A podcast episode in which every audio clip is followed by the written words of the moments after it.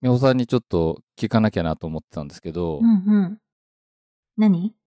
イヤホンって買ったんですか、結局？あ、そうあだ。買った買った。私も聞きたかったあ、。本当ですか、うん。ワイヤレスのですか？ワイヤレスの。うんうん。おーいや、なんかこの前、新しい iPhone とか出たじゃないですか。うんうん。でその時に AirPods Pro ですか、もう新しいのが出て、うん。ああ、そういえば、美穂さん買ったのかなって思ったんですよ。うん。うん。買ったんだけど。買ったんだけどさ。いや、なんか結局、その、いや、買った、買って何買ったのってすごい、あの、ヒゲメガネさんにすごい言われて、それで、あ、私買ったのこれだよって言って見せたら、同じじゃないかって言ってすごいなんかね、嫌がられたの。え、偶然ですか？うん、多分ね、同じ YouTube とか見てるからだと思う。で、参考にしてたからだと思うんだけど、うん値段とか、そういうのも、うんまあ、安いやつ？え、安いってど、どれぐらいなんですか？え？ー4、5千円ぐらいですか？うーん。どのくらいだったかな？でも、7、8千円ぐらいだと思う。うん。ああ、なるほど。うん。まあじゃあ、なんか結構安い、もっと安いのすっごい安いのあるじゃないですか。うんうん。すっごい安いのじゃなくって、安い中のちょっと高め、うん、うんうんまあっていう感じですよね、多分ね。多分、うん。?1 万円以下。中の下とかぐらいの値段ですかね。うん。なんていうブランドのものを買ったんですか？ええわかんない。なんだろう。そう。あまり気にしてないけど。なんか、え隠すつもりも全くなく、本当にわからない、何か。それは今わかんないですか？今？今？はい。えーわかんない。なんだろう？そうですか。じゃあ、片岡さんに聞いた方がいいのかな？うん。なんかね、ネットで見たときに、その、安いやつで気をつけなきゃいけないものがあって、はい。なんだったっけななんか、あの、日本語だと分かりづらいみたいな のがあったような気がしたんだよね。外あの、説明書だから、し、使用の仕方が、中国製のやつとかだと、そ、なんか、の安いやつだと、なんかあんまり、そういうのを対応してないみたいなことをなんか、YouTube で言ってた気がするの。それで、うん。なるほど。うん。もう YouTube の人の言うままに買ってみた。なるほど。それじゃあちょっと後で教えてくださいよ。一応、あの、リンク貼っとくんで、うん。あの、はい。美穂さんが買ったのこれだってリンク貼っとくんで。うん。はいそう。でも、まあちなみに、うん。自分がなんとなく調べている感じだと、うん。19ぐらいの価格帯で良さそうなのは、うん。アンカーってあるじゃないですか。アンカーブランドがやってるそのイヤホン系のやつでサウンドコアって名前だと思うんですけど、うん。それは、まあノイズキャンセリングもついてるし、うん。割と良さそうかなと思って、なんとなく最近パラパラと見てたりしたしてたんですけど、うん。多分、この話の時に前にも言ってたと思うんだけど、はい片岡さんが、あんまり音の良さとかそういうのとか気にしないみたいな感じだったでしょ片岡さんも。そうですね。それほど。私も結構、なんか、そういう感じで、なんだったら片方しかけなかったりとかするのね。前も言ったかもしれないんだけど、なんか両耳塞ぐのがちょっと怖いっていうか、なんか、だから、あんまり、そ、それでラジオとかだし、どう、どうせ聞いてんの。はいはいはい。うん。なんかそんなに私には本当にあまり重重視しないでください。もうちょっとなんかそういうのちゃんとしてる人に聞いた方が。私とだ、私と片岡さんが買ったぐらいのやつはちょっと どうかなわかんない。私、息子がお下がりをくれたんですよ。なんか、違うの買ったからいらないって言って置いてったんですけど、でもなんかやっぱり、外で、あの、出かけるときにこう、電車の時使おうとか思うと、なんか絶対落としそうな気がして、なんか怖くて、家でしかまだ使ったこと、まあ、全然安物だと思うんですけど、なんかポロって。落としちゃいそうな気がして、なんかこ怖いなってちょっと思って。まあ、サイズ感もちょっと合ってないかもしれないんですけど。そうですね。え、まあ、駅のホームでは、おなんか脅し物が多そうなもものですよね。前もちょっと話したかもしれないですけど、うんうんなんか張り紙やっぱ貼ってありますよね、駅に。イヤホン、落とし物気をつけてくださいみたういなのが。ん。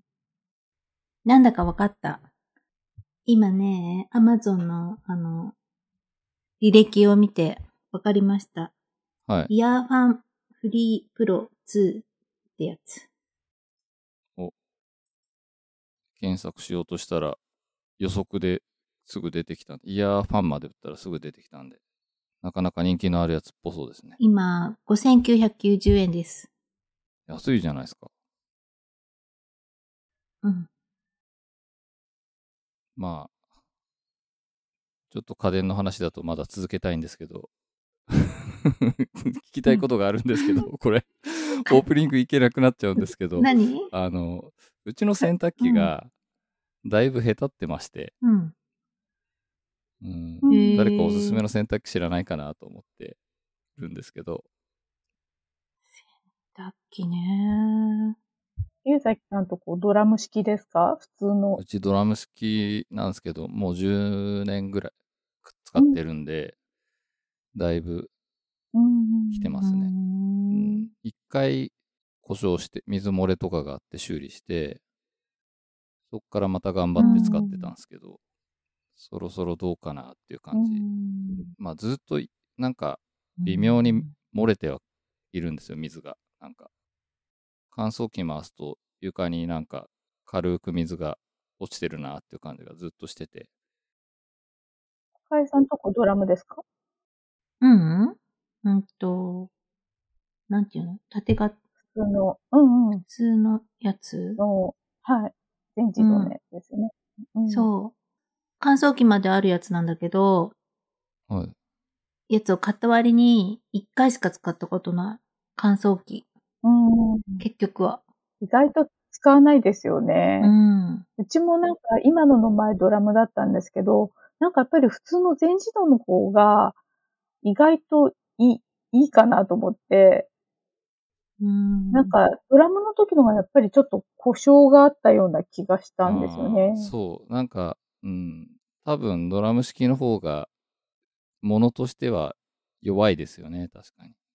よくさ、あの、YouTuber の人たちがさ、こ今年買ってよかったものをベスト3とかそういうのやったりとかしてるでしょ、うんそれで、結構ね、これ買ってよかったっていうせんので洗濯機を選んでて、あのー自動で洗剤も入れてくれるっていうやつ、あれすっごい YouTuber の中で流行ってんのかいなや、それなねんか、高いけどそうそれ、僕もそれがいいんですよ。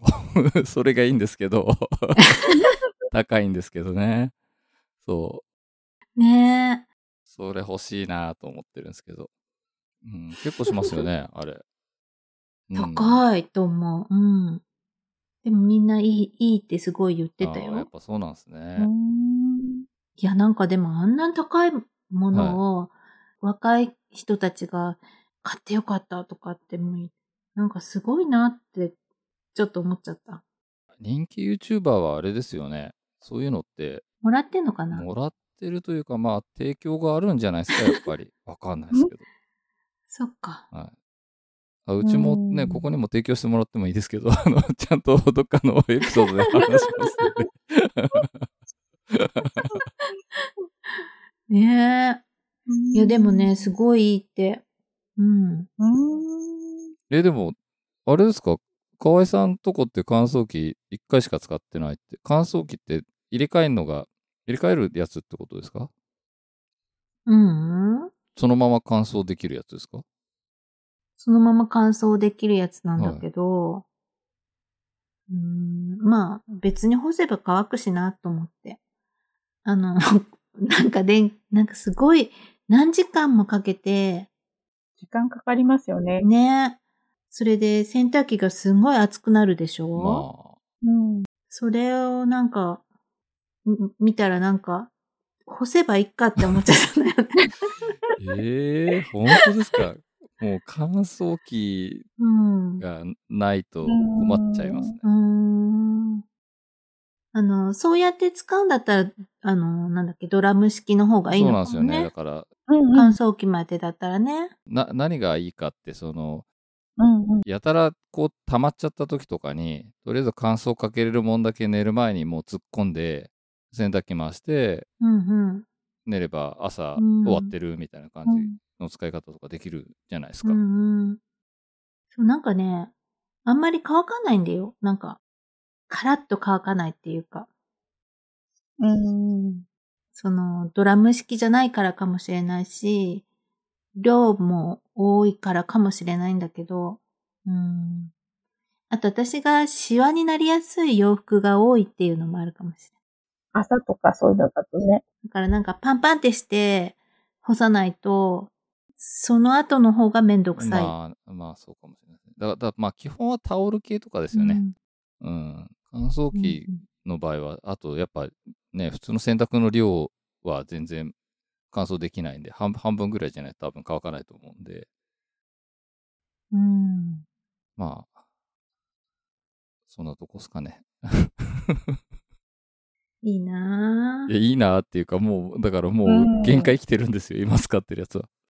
でもさ、なんていうの？どこに決定権があるかわわからないけど、その、旦那さんがそういうさ、洗濯機がいいなってい言ったらさ、ねえ、うんうんいいよね。じゃあどうぞ買ってくださいって、ならない？確かに確かに。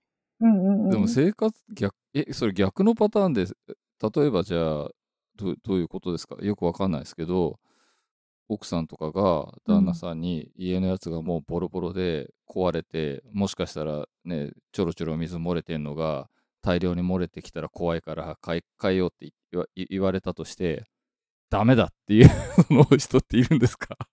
あ、違う違う違う。そう、そうじゃなくて、その、最新式のさ、言ったらさ、うーん、あ、でも昭和の人間だからかもわかんないけどさ、そのさ、あの、洗剤とかってさ、最初に入れればいいん、自分が入れればいいんじゃないかって思う 思うんだけど、で、それがつくだけでさ、はいすごい高くなるわけじゃん。まあまあまねえうん。だってタイマーとかだってさ、あるわけだから、普通のやつでも。うん。うんその、洗剤を入れないだけで圧倒的に楽になったっていうのが、体験してないからわかんないんだけど、そこになんかこの、なんていうのかな、便利さっていう、なんか、楽になったっていう風に思うっていうのがちょっと、そこでさ、だって、すごく高くなるでしょ？あ。いや、そんでもないんじゃないですか。多分そもそもドラム式が高いんだと思いますよ。そっか。うん、それがついてるからだけで圧倒的に高くなってるって感じじゃないと思いますけどね。うん。そうなのか。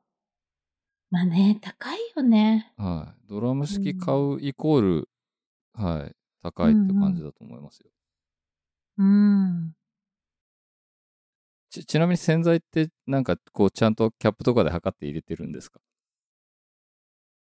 今は、あの、コマーシャルを見て、あの、シュッシュッシュっていうやつに変えた。シュッシュッシュってなんすか？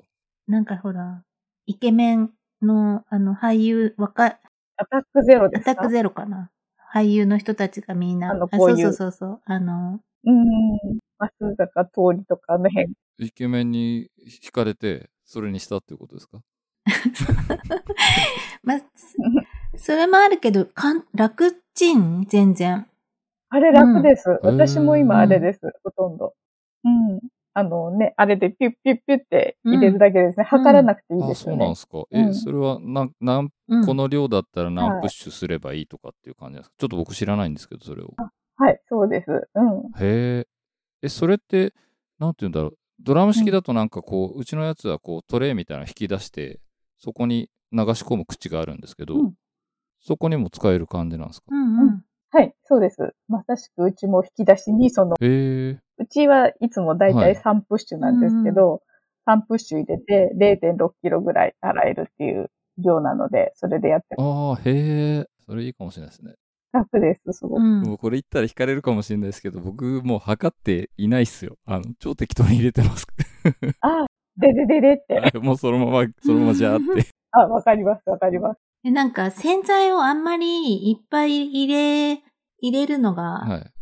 好きじゃないのね。うんだから、あの、うっかりジャーって入っちゃうっていうのは、が嫌なんだよね。はいはいはいはい。なんか、うん結構ね、買い替えになっちゃうから、洗剤とか、あの、柔軟剤も、本当に少なく、ちょっと、あれこれなんか入れ、うんうん入れ、意味あるかなって思うけど、まあちょっと入れてみようかなぐらいな感じ。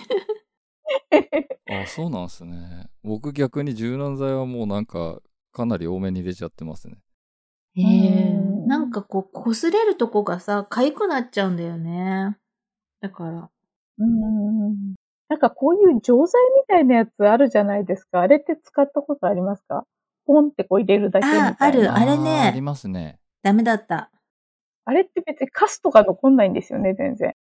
あの、ビニールじゃないけど、なんか、なんかにくるまってるわけですよね。オブラートみたいな、わかんないですいけど。ると、溶けたと思ったけど。うん。でも一回しか使わうんなかった。なんかね、やっぱ私にはね、あの、洗剤の量が多すぎるので、うん。買い替えになっちゃったから、買い替えになっちゃった。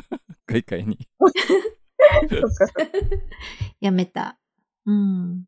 え、じゃあ、逆に美穂さんはその、ね、洗剤が透過される自動マシンを手に入れたとしても、うんうん。もし少量に調整するみたいな機能がないと厳しいわけですね。うん、そうだね。でもあれきっと調節できるんだよね。いやできないのかな？どうなんでしょう。どうなんでしょうまあで、できますよね、さすがに。精密に重さに応じて入っちゃうのかな、じゃって。でも、そ、私はそうなんだけど、うちのお父さんものすごい柔軟剤好きなのね。えー。すごいよ、もう家の中、もう、ムンムンっていうか。うんあ、それは、美穂さんは買い替えになっちゃうからやめてって言わないんですか？いや、基本的お父さん自分のものを洗うときにだからあ、。そうですか。そっかそっか。でも言うんだよ、お父さん。買い替えにならないの？って言ってあんまりこう柔軟剤とかあんまり入れるとね、香料とかでがなんか痒くなったりとかするんだよとか言っても、なんかね、やっぱり年寄りはなんか匂うとかいう、私は一言も言ったことないんだけえど、そういうの気にしてるみたいで、うんうん。ああ。すんごいだから、なんか、すごいようちのお父さん。ああ、でも僕もだからそうですよ。だ嫌な匂いがするよりはいい匂いがした方がいいかなと思って、一杯、まあ、多めに入れといた方がとりあえず安牌かなと思って。へえ、気にするんだね。そうですね。まあ、うん、そうですね。私も気 気にしよ もうとりあえず、とりあえずオープニング行った方がいいかなっていう気がしてまして、よろしいでしょうか？う。はい、どうぞ言ってください。えー、はい。それでは、庭のラジオエピソード29をお送りします。お送りするのは、私、龍崎と、青木と、かわいです。よろしくお願いします。よろしくおお願いします。じゃあ、えっと、作り手のそれから今回あります。えーちょっと数が多めなので、えーサクサクといきたいと思います。えー作り手のそれからでは、にわのわアートクラフトフェア千葉2022に出展していただいた作り手さんから届いた展示会情報を紹介します。こちらはにわのわウェブサイトでもご覧いただけます。詳しい情報などはそちらをチェックしてみてください。URL は http コロンスラッシュスラッシュ岩のは .info スラッシュそれからとなります。まず最初の展示会情報は、木工漆のアトリエ・デュオール長谷川誠さんが参加される展示会2人展です。会期が2022年9月9日金曜日から21日木曜日まで。会場が千葉県長生郡睦沢町のフラコ港です。えー続いては、木工漆の杉田創作、杉田優さんが参加される展示会。コーヒーの香り展ボリューム2です。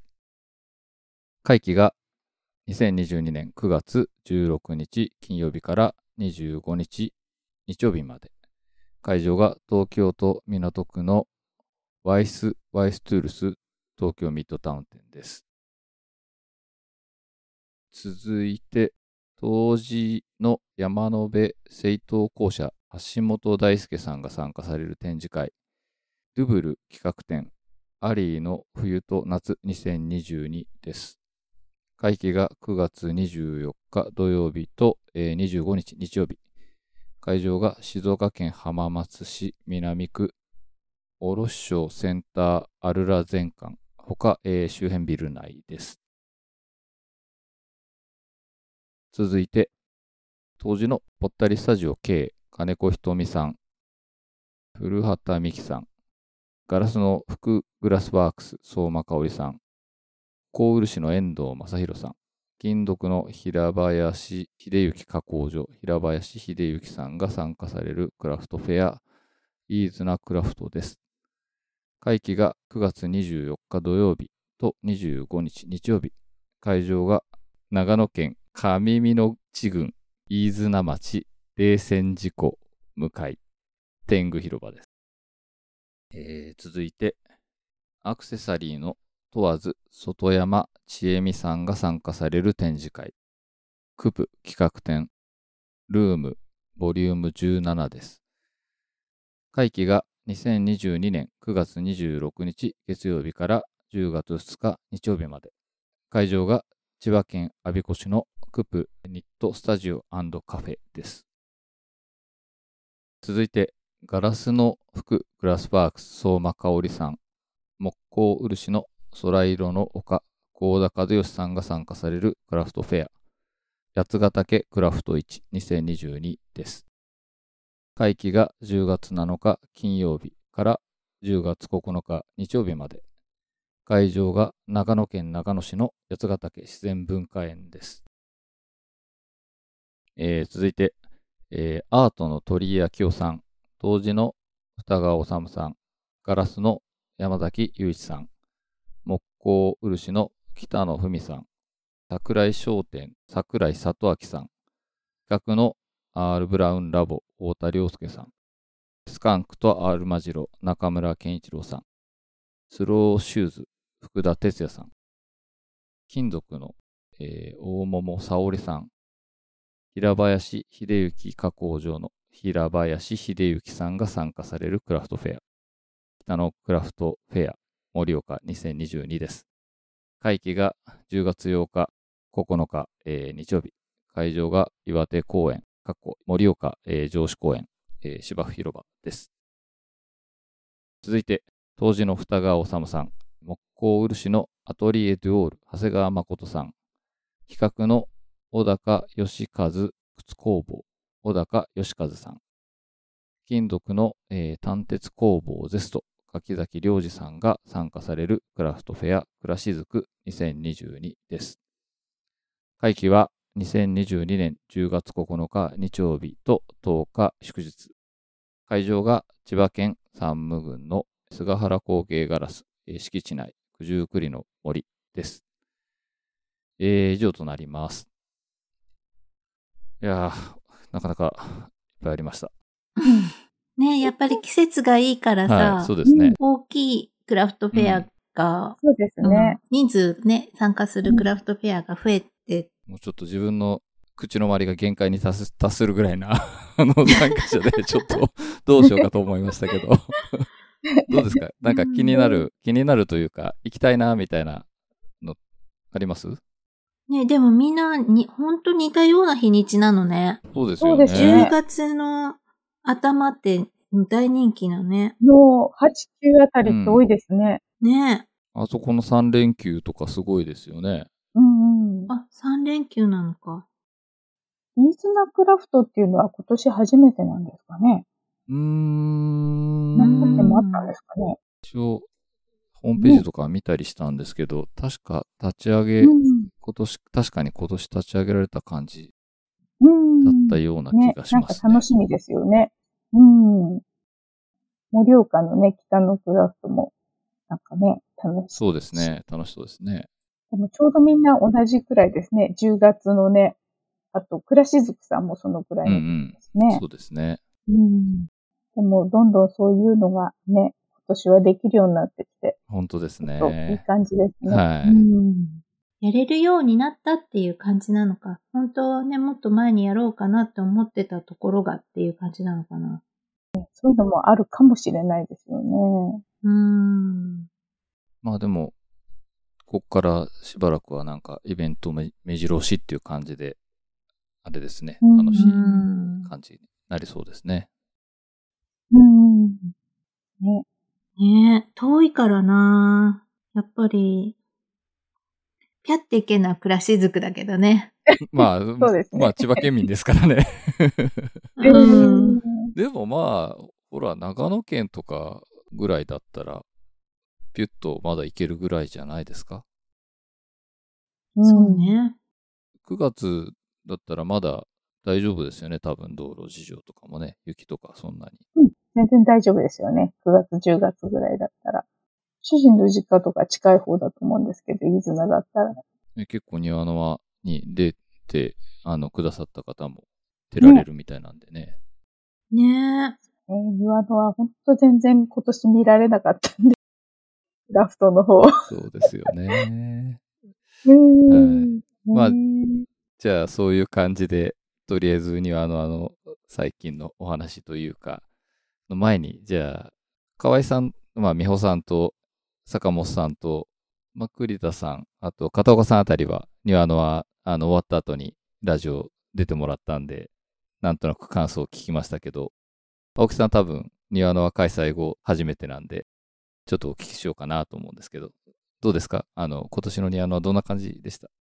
あの、とっても2日間とも天気が良くって、はいで、そんなにあっと暑いわけでもなくて、あの、本当に良かったと思います。うんで、。あの、初めてあのね、導入されたあの電子チケットとかも特に大きなトラブルもなく、スムーズにいって、で、お客さんもたくさん来ていただいて、はい。本当に良かったと思うんですけど、うん。あの、自分が、あの、久しぶりだったからかなんかバタバタバタバタしてて、いろいろ忘れたこともあったのかもしれないんですけど、なんか、本当にあっという間に終わっちゃって、うん。今回ほど本当にクラフトを見れなかった回はなかったぐらいで、あの、本当に最終日の最後の30分ぐらい、パーッと、ジャーッと見れるところ少しだけ見たっていう感じで、で、あの、インスタグラムの投稿で、あの、私の庭のあってはい、投稿してくださるじゃないですか、お客さんが買ってきたものとかを。はいああいうのを見て、あ、こんなの売ってたんだ、こんなのあったんだ、とか思って、ああ、見たかったなーとか思って見てました。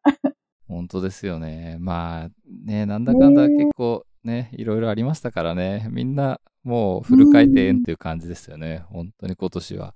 なんかずっと動き回ってる感じでしたよね本当で。すよね。あちこち動いてるっていう感じで。じゃああれですか、青木さん、買い物とかはもうやっぱできなかった感じですか？えっと、でもその30分の間に、あの、話ができた作家さんのとこだけ、ポッポって2個ぐらい買いました。ああ、本当ですか？へえ。すごい。。はい。え多分、私ぐらいじゃないですか。差し支えなければ教えてください。はい。みんなに聞いたりしてるんですけど、誰も買い物してる人がいないんで。でしたよね。ほとんど買えなかったって言ってて。で、私、パーッと待った時に、ちょうど、あの、お声かけできたのが、村田さんってあの、のことこさん。ぬいぐるみを作ってるのこの子さんが、ちょうど話できて、で、その時にあの、パッと目についたちっちゃい、あの、あの、お魚のブローチだったんですけど、それをいただいたのと、あとその後、遠藤さん、はいはいはいあの、木工作家の遠藤さんのところで、やっぱり、ちょっと、あの、お声かけできたんで、そこであの、指輪とかをこう刺して飾っておけるような、はいあの、チェスの駒みたいな形をした木工の作品で、あの、リングスタンドみたいなやつをいただきました。その二つだけその30分ぐらいの間でやっと買いました。遠藤正宏さんですね。そうです。はい。その二つですね。うん。はい。皆さんね、買えなかったんですよね。本当すいませんでした。いやいやいやいやいやいやいや、全然。あの、はい。じゃあ、そんな感じで、来年は、まあ、10回目っていう感じなんですかね。うん、になるんですよね。うん、今、何をやろうかなっていうのを企んでる感じなんですよね。ね。うん。まあ、決まってないんですけどね。そうまあ、だから、こんなことがやれ、やってたらいい、いいなとかあれば、ぜひ、どんどんいただきたいですけどね。うんねまあ、でも、ニアナのニュースは、そんな感じですかね、今のところ。そうですね。はい。うん。じゃあ、まあもう結構時間経っちゃってるんですけど、上がってるお題から大大してないんですけどね。ねグループラインって終わっちゃうの？えー知らなかったんですか？知らなかった。ちょっと最近聞いてない。グループライン9月で終わっちゃうみたいですよ。えー、ええ知らなかった。25年やってたっぽいですけどね。ええ最近聞いてなかったくせに残念。うん まあ、残念ですよね、確かに。僕もまあ会社のね、うんチャンネル権がないんで、あの、うん。まあしばらくだから、まあテレワークの期間はまあ聞いてましたけど、うん。またしばらく聞いてなかったんで。まあでも残念ですね、確かに。うーん。しょうがないね。急に。急に、さらっと。急に。で、そんな美穂さんが最近、あの、推してるラジオ番組とかは何ですか、最近ね、あのーこないだ、さ、会った時に話した、はいはい。あのーベイ FM の、はいはいはい。友近の金曜日、夕方やってるやつ、聞いてくれた？いや、聞いてないです。だ金曜日だって聞いてないです、聞いてないです。だって 金曜日だって仕事やってて、か 会社でだって東京 FM 流れてますもん。金曜日はさ、ほら、変えてもらったらいいんじゃない？面白い。あ、でもダメだな。あの、あれはお仕事をしながらはちょっと難しいかも。あ、そうなんですか。番組的にはどんな感じなんですか、番組的にはね、はい。この間は、はいえっと、井森美幸が来てたけど、はい。結構濃そうですね。その、なんか友近の番組の枠が、その前が井森美幸だったのなるほど。が結構長くやってた番組で、うんうん。それでなんか、友近ともすごく仲がいいみたいで、井森美はい幸が。はそれで番組に来てたんだけど、それもね、すごい面白かったけど、なんかとにかくね、普通のラジオ番組と違って、はい音楽とか流すときとかも普通に、友近が一緒に口ずさんだり、ああ、ここがいいんだよね、ここ、ここのグッと来るとこがいいんだよね、とか言ったりとかしてるのとか全部流れるっていう のがね、なかなか面白いんだよね。い。まあでも、ほら、それを言うんだったら、ほら、ピストン西澤とかもね、よく被せてましたよね、トラックにね、なんかいろいろね。ああ。あの、言葉も載せてたっけ？言葉も普通に。どうかな？言葉はどうかなって感じですけど。なんか、先週のやつでは、音楽かけてる時にそのまんま喋ったり、歌ったりとかするのは、友近が最初だって言ってた。ああ、なるほど。うんへえ。それは、その回の時に喋ってた人が、ミーシャのオールナイトニッポンかなんかでも、はい。うんと、し月1かなんかミーシャやってんのかなそれで、この間、そういう風に歌に被せて喋ってたんだけど、はい。それの日にちをちゃんと検証したら、友近の方が最初だったって言ってた。なるほど。だから、なんか、友近が、ミーシャが真似をしてるみたいなことを言ってたけど。ぜひ聞いてみて。でもね、ちょっと長いの。3時間もあんの。えああ、一回。ま、毎週、すごい。週に3時間ってことですか？そう。金曜日、その、金曜日3 3時時間。私はだから、ポッドキャストで聞いているから、3つに分かれるんだよね。あれって1時間ごとでしょ？三パート3まである。あ、そうなんですか。あれでもこれ、あれ？新ラジオ、ヒューマニスタ、あ、そうそうそう。核語りき？そう。各語りき。うん。え、これ今、ベイウェフムのページ見に来てるんですけど、うん。月金になってますよ。放送日。いや、金曜日だけだと、だと思う。あ、本当ですか？じゃあ、その、その、金曜担当なのかな？ああ、本当だ。あ、なるほど。あ、そうですね。友近は金曜担当ですね。ああ、うんそういうことか。金曜しか聞いたことないんだけど。ぜひ、おすすめです。じゃあ、ちょっと聞いてみます。はい、ぜひぜひ。あの、なんかね、歩きながらとか聞いてるとね、笑っちゃうから、ちょっと気をつけた方がいいといやそれは要注意が必要ですね。僕は結構吹き出すタイプなんで、電車とかでも 気をつけたいですね。気をつけてくだ青木さんはなんかおすすめあります？ちょっと前にラジオでリリー・フランキーの、はい。なんだっけな、スナックラジオ？とかいうのを友達が面白いから聞いてみてって言われて聞きましたけど、ううんん、面白かったです。あれ面白いよね。うん。土曜日でしたっけ？土曜日の夕方とかだったかな。東京 FM で土曜日の4時からですね。うんこの東京 FM が自分はあの、突如土日になると聞かなく、聞かないんで、土日のプログラムは全くわからないっていう。えー、これ面白いんですね。はい。なかなか良かったです。どんな感じの番組なんですか？なんかやっぱりでもゆるい感じですよね。あの人の感じなんで。昭和歌謡とかも好きなんだよね。うんうんうん。うん。リリー・フランキー。ーあ。なんかあれですか？ゲストの人とかが来て、ゆるいトークをするみたいな番組ってことですか？そんな感じですかね、やっぱり。うん。いつもまあ一応なんか若い女の子がうんうんうんうん。一緒についてやってるみたいな感じなんだよね。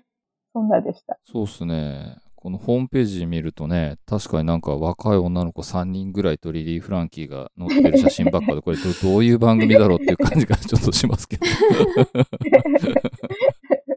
小林さん他になんかあります？ポッドキャストとかはどうですか？ポッドキャストはね、うーん、やっぱどんぐりと、あと、月一だけど、あの、ゆうときょんきょんのうんうん。KPP、K-POP パーティーっていうのはい。があるんだけど、まあそれは聞いたりしてるかな。うん。え、レギュラーで聞いてんのそのぐらいですか？うーん、最近ね、あんまり聞い、そうだね。ちょっと時間があったから、夏休みで。ネットフリックスとか見た。ネットフリックス見るとさ、時間結構経っちゃうんだよね。えそれは会員になってるってことですか？うん、へー。なったの。ドラマですか？なんか、アニメ？アニメもそうだし、あと、やっぱ、ね、ドラマ？ネットフリックス入ってますか？青木さん。私入ってないんですけど、友達がやっぱり入ってて、もう、あの、休日、あっという間にそれで時間が終わってしまって、自己管理能力の低さに 自分で嫌になるとか言ってました、この間 わかるー。何もできないうん人間になってしまうとか言って。ダメだとか言ってました。わかる。もううちのね、陶芸教室の生徒さんとかなんかね、私、あの、最近ラジオじゃなくって、音楽流してることが多いんだけど、うんと、ネットフリックスの韓流ドラマの音楽とか、そういうくくりのやつとかがあるんだけど、はい。そういうのかけたりとかしながら陶芸をするんだけどね。ねかけてると、あ、この、これはあそこのこういう場面にかかった曲よね、とか言うの。すごいと思って。すごい。うん。もう分かっちゃうんですかね。なりみんな入ってる。うん。か、入んなきゃダメかな。入ったらちょっとや、や、やばいかもしれない。うん。おすすめはしない。うんなるほど。自己管理ができる人だったらいいけど。自分は結構、あのダメでしょうね。ポッドキャストも消化するのにかなり大変なことになってるんで、あの、レギュラー、レギュラー陣を消化するのに。だって、龍崎さん聞いて、ドラゴンが聞いてるやつ長いやつなんだもん。リビルドのことですか？うん。だって、1時間半ぐらいはそうですねか。かるでしょ？1時間半から3時間ぐらいの時もありますね。うん。でもまあ、月に2本とか3本とかですもん。それは。そっか。ううん。ん。だから、まあ全然ですよ。うん。そうですね。僕がなんとなくよく聞いてるやつを一応言っとくと、うん。うん。朝はニュースピックスのニュースレターっていう、なんか5分ぐらいでニュースを紹介してくれるポッドキャストの番組があって、月金で更新されてるんですけど、まあとりあえず朝一でそれを聞くっていうのが日課になってるのと、うん。あとですね、ニュース系だと、伊藤洋一のラウンドアップワールドナウっていう、まあ金曜日にやってるラジオの番組が、週末ぐらいに多分ポッドキャスト出てるので、それを週末にだいたい掃除ししながら聞くのと、まああと、飯田浩二の OK 工事アップっていう、まあこれもラジオの番組なんですけど、これは毎日朝の6時から8時までやってるのを、月金ですかね、これも。を1時間ぐらいにうん。ギュッと圧縮した番組なんですけど、毎日1時間聞くのはちょっと辛いので、コメンテーターが日替わりで出てるんですけど、自分が好きなコメンテーターが出てるときは聞いてるかなっていう感じですかね。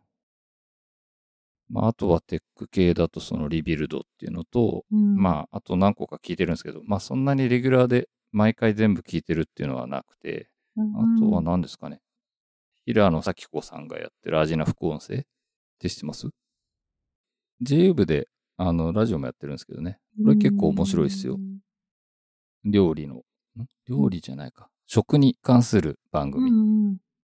あとは、本当の小泉さん。小泉京子のうん。もよく聞いてますかね。うん。それじゃあいっぱいいっぱいですね。はい。そうですね。ネットフリックスはダメです。そう、私もネットフリックスを見て、これ、あの、ポッドキャストとかがだいぶ、なんか聞けてないですもん、今。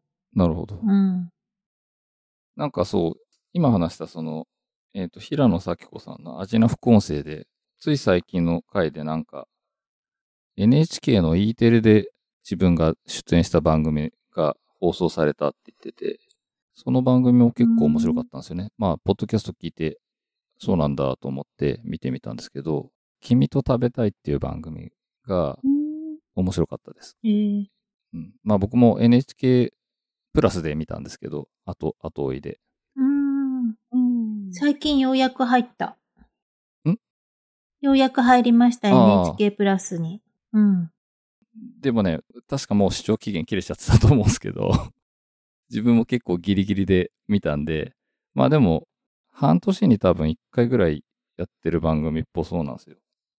今回なんか4回目で、あの、なんか平野咲子さんともう一人女優、今回だと、えっ、と、上野樹里さんだっかな？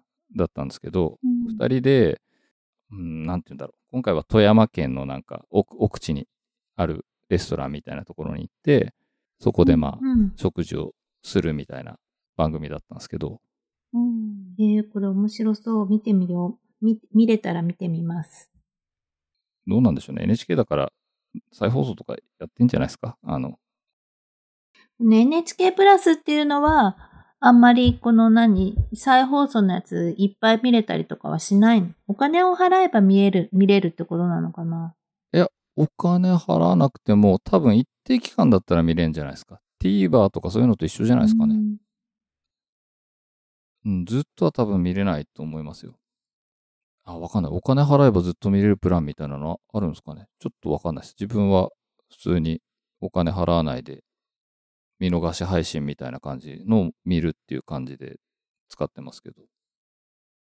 家の受信してお金を払ってるそのあれを書くんだよね。お知らせするんだよね。そうです、そうです。なんか、郵送でちょっとやり取りあった気がしますね。だからやっぱお金ちゃんと払ってますよみたいな証証明とか確認とか必要うんうん。ですよ、確か。そうそうそ青木さん入ってます？あ、私入ってないんですよ、NHK プラス。それは NHK さんに連絡を取るんですか？えーと、多分ネットとかで、なんか応募とかだったんじゃないですかう。ね。そうそうそうそう。住所を送って、お金払ってる人が、の名前まあ、旦那さんの名前とか。だと思うけど、書いて、メールで送信すると、郵送で送られてきますみたいな風なのが返ってくる。うんうん。じゃあ、それ、それを出すと無料で見れるんですね。そうです、なんかそうです。てっきり有料なんだと思ってて。払ってれば大丈夫。うん。あうん、そうなんですか。じゃあやってみます。うん。うん。多分、その見逃したものの配信とか一定期間とかで見れたりするので、うん。うんうんうん。多分そういう使い方ができると思うんうんうん見たいやつがあって検索したけど、やね、出てこなかった。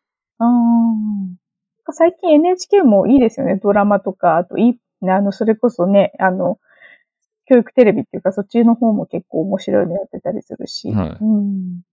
そう。NHK は、うん、面白い番組結構ありますよね。ね。うん。朝ドラは離脱しちゃったけど、私。あーなんかそういう話よく聞きますね。なんか今回のは、割と物議を醸してる感じがありますね。あの主人公の女の子、女優さん好きだったんだけど、うん。うん、なんかダメだったな。見れなかった。今のクールのっていつまでやるんですか？今月いっぱいぐらいまでですかね。多分10月ぐらいから新しいのが始まるみたいですよね。うん。もう、あとちょっとです美穂さんはじゃあ、そっから復活するんですか？ね。とりあえず、だでも絶対最初の方、最初は見ると思う。じゃないとね、朝ドラ見ましたかって聞けなくなっちゃいますもんね。そうそうそうそう。うん、朝のご挨拶だからね。うん。まあでも、これからはあれですか？ネトフリ見てますかって聞くんですか？何面白、おすすめですかって。ちなみにお、おすすめの番組、何個かサクッと上げてもらうとしたらありますか？ネットフリックスで見てるやつ？はい。えっとね、最近見たのは、あ、でもね、昔のやつなんだけど、ししつこく見てる、また見たのはコーヒープリンス1号店っていうね、あのやつなんだけど。韓流ドラマですよね、それ。韓流ドラマ。そうですよね。婚湯が出てるの。それってネットフリックスだけでしか見れないやつなんですか？あ、多分、いや、全、あの、アマゾンプライムとかでも見れるんだけど、あとは、あの、ドラマじゃなくてアニメだと、はい。キングダムとか見てるよ。でもこれも、ネットフリックスじゃなくても見えるでしょ？あんまネットフリックスっていう、なんか、感じのもの出てこないですけど、大丈夫ですか？あ、じゃあ、あの、韓流、韓流ドラマ？いや、というよりはなんか、え、そこう、こういう流れでいくと、やっぱネットフリックス限定のやつとかが出てきてほしいんですけど。あれ見たよ。あの、なんだったっけ？六本木じゃなくて、えっと、イテオンクラス。ああ。六本木クラスが日本でリメイクしたやつのですね。あ、それはあれなんですか？あの、ネットフリ限定なやつなんですか？うん。多分。すっごい生徒さんにおすすめられ、勧められて、ピアノの森っていうアニメをはい。見て、これはすごく良かった。これは多分ネットフリックスしか見れないのかな。うん。あとね、ウ・ヨンウ弁護士は天才派だっていうのを見ました。これは結構キンキンに最近見ました。面白かった。もう、あれですね。我々、どんな内容なのか全く紹介してないですけど、まあ、気になる人は、気になる人は自分で調べてくれっていうスタイルでもういいですよね、これは。なるべく拾ってリンクをあの概要のとこに貼っとくので、もう気になる人はそこから飛んでみてくださいっていう感じで。私、すっごい紹介するの下手くそだから、難しい。じゃあもうそろそろいいんじゃないですか？はい。だいぶとっちらかってますけど、これ。はい。まあ、気になる人は本当 あの、セルフで調べてもらうスタイルでお願いしますということで。はい。まあ、好評だったら、また、またやりましょう。この、こういう、何の説明もしない何の。説明もしない。最近、最近良かったと思うものをただレックする。放り投げ。うん。まあじゃあ、いいですかね。そんな感じで。では、今回はこの辺までにしたいと思います。よろしければ番組のご感想をお寄せください。メールや SNS はもちろん、郵送でのおはがきなども大歓迎です。Twitter の場合は、ハッシュタグ、ニワノアラジオをつけてつぶやいてください。それと、過去の開催時に作ったニワノアステッカーがありますので、ご意見、ご感想と一緒に、えー希望の旨をお伝えいただければ差し上げます。こちらは在庫がなくなったら終了となります。また、このポッドキャストは Apple Podcast、Google Podcast、Spotify、Amazon Podcast などでも聞くことができますので、そちらでフォローなどをしていただければと思います。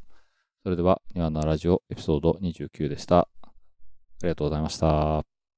ありがとうございました。ありがとうございました。